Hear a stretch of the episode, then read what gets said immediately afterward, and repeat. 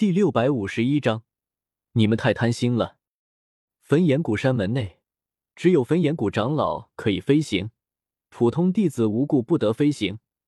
同样的，外来者进入焚炎谷山门后，也只能步行，绝不允许飞来飞去。可今日，唐振却破例了，他带着风尊者一行人，直接飞入了焚炎谷山门深处。如此浩浩荡荡一两百人的庞大队伍，立刻引起来无数焚炎谷弟子的震惊，纷纷抬头望去，不知道来的是什么人，竟然能劳烦谷主亲自陪同，而且不顾规矩，直接飞入焚炎谷内，当是贵客，很贵很贵的贵客。风阁主，请进。还是那座黑色火山石大殿。唐振引着风尊者直接飞到大殿殿门外，然后伸手邀请风尊者入内。风尊者脸色看似平常，眉宇间的那抹哀痛却难以掩饰。唐谷主就不要客气了，还是唐谷主先进吧。两人互相推辞一番，最后并肩一同入内。众多焚炎谷长老，还有跟随风尊者而来的几位星陨阁长老也陆续进入大殿内。两宗剩下的执事弟子身份不够，却是只能在偏殿等候。三哥，小医仙，我们也进去吧。穆青鸾和唐火儿混在两宗长老间，已经进入大殿，只剩下我们几个人。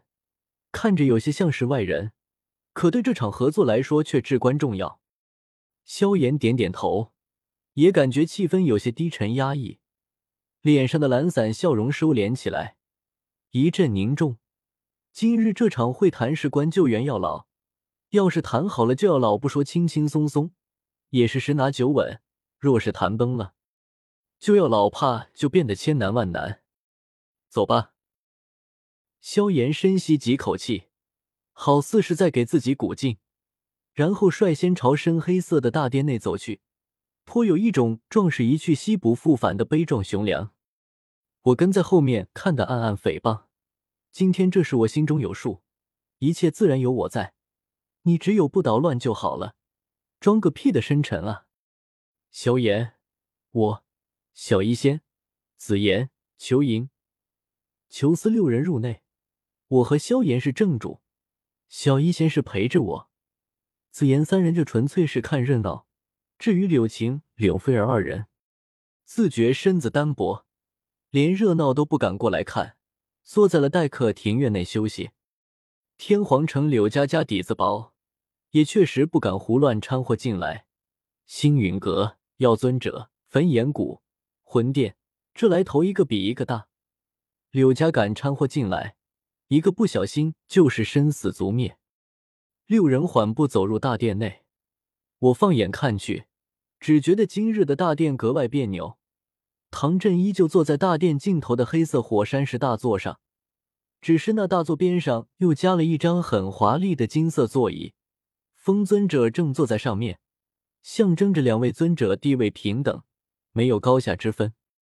而在大殿两侧则是形成鲜明对比，右侧坐着一众焚炎谷长老，只是他们人数实在太多，座椅数量根本不够，只得临时又搬了一些座椅过来。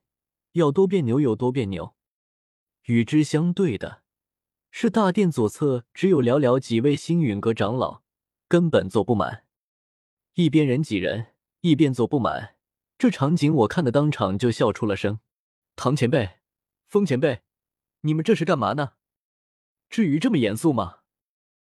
赤火长老干咳一声：“纳兰公子，大殿内不得随意喧哗。”我没好气的翻了个白眼，摊摊手：“唐前辈，您觉得我们几个坐哪里好？”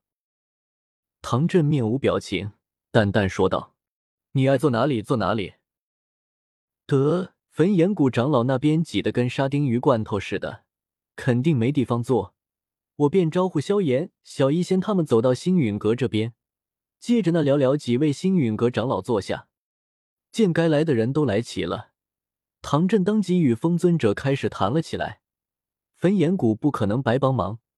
唐振又向风尊者确认了下那五个炼丹名额的事情，之前毕竟是我说的，他需要风尊者亲口同意。可以。风尊者点点头，只要能救出药尘，给焚炎谷炼制五枚丹药根本不算什么。但救药老不一定成功，万一失败，这五枚炼丹名额自然泡汤。可焚炎谷也出动了人手，不可能白跑一趟的。唐振又和风尊者谈起了万一救援失败，焚炎谷的好处是什么？焚炎谷和星陨阁都是大宗门，此刻谈起来自然是唇枪舌剑，不可能和与我谈时那样笼统大概。每一点利益都需要来回谈。大殿内顿时吵得像菜市场。萧炎有些不耐烦：“老师只是关押在魂殿一座分殿内，怎么可能会救援失败？”这焚炎谷也太贪心了，直接带人杀过去就是了，肯定能救出老师的。我笑而不语，心中却满是讥讽。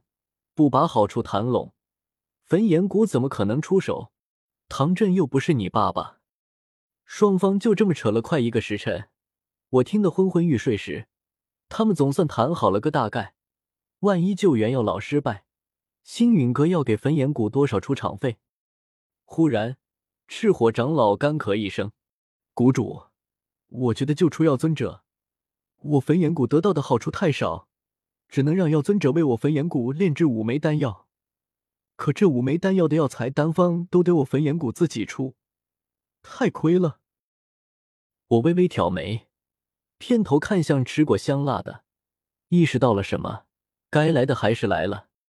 唐振看向赤火长老，淡淡说道：“赤火。”你有什么话就直说吧，风阁主面前没必要吞吞吐吐的。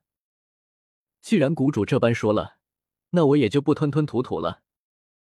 赤火长老起身，对风尊者拜道：“风阁主，等救出药尊者后，我焚炎谷要派一名弟子拜药尊者为师。”此言一出，大殿内骤然寂静下来，真落可闻。什么？一道愤怒的声音打破了这份寂静，却不是风尊者，而是萧炎猛地从座位上起身，双拳紧握的卡卡象，双眼死死瞪向赤火长老，一个字一个字往外蹦着：“赤火，你少在这里痴心妄想，你这是趁火打劫，老师绝对不会再收弟子的。”萧炎如同被人抢食的野兽，发出愤怒的低吼。他原本只是乌坦城一个废柴少年，能一步步走到今天，全是靠了药老。在他看来，药老就是属于他一个人的。当初突然知道他还有一个师兄寒风时，萧炎就有种莫名的杀意，不仅是因为寒风背叛了药老，更多的是对一种同类的警惕。寒风有没有修炼焚诀？萧炎深知焚诀的强大。已经将焚诀看作是独属于自己的东西，药老自己都没有修炼过。在得知寒风有修炼过残缺的焚诀后，萧炎心中的杀意便强盛了许多，有害怕，有担心，是要杀死寒风。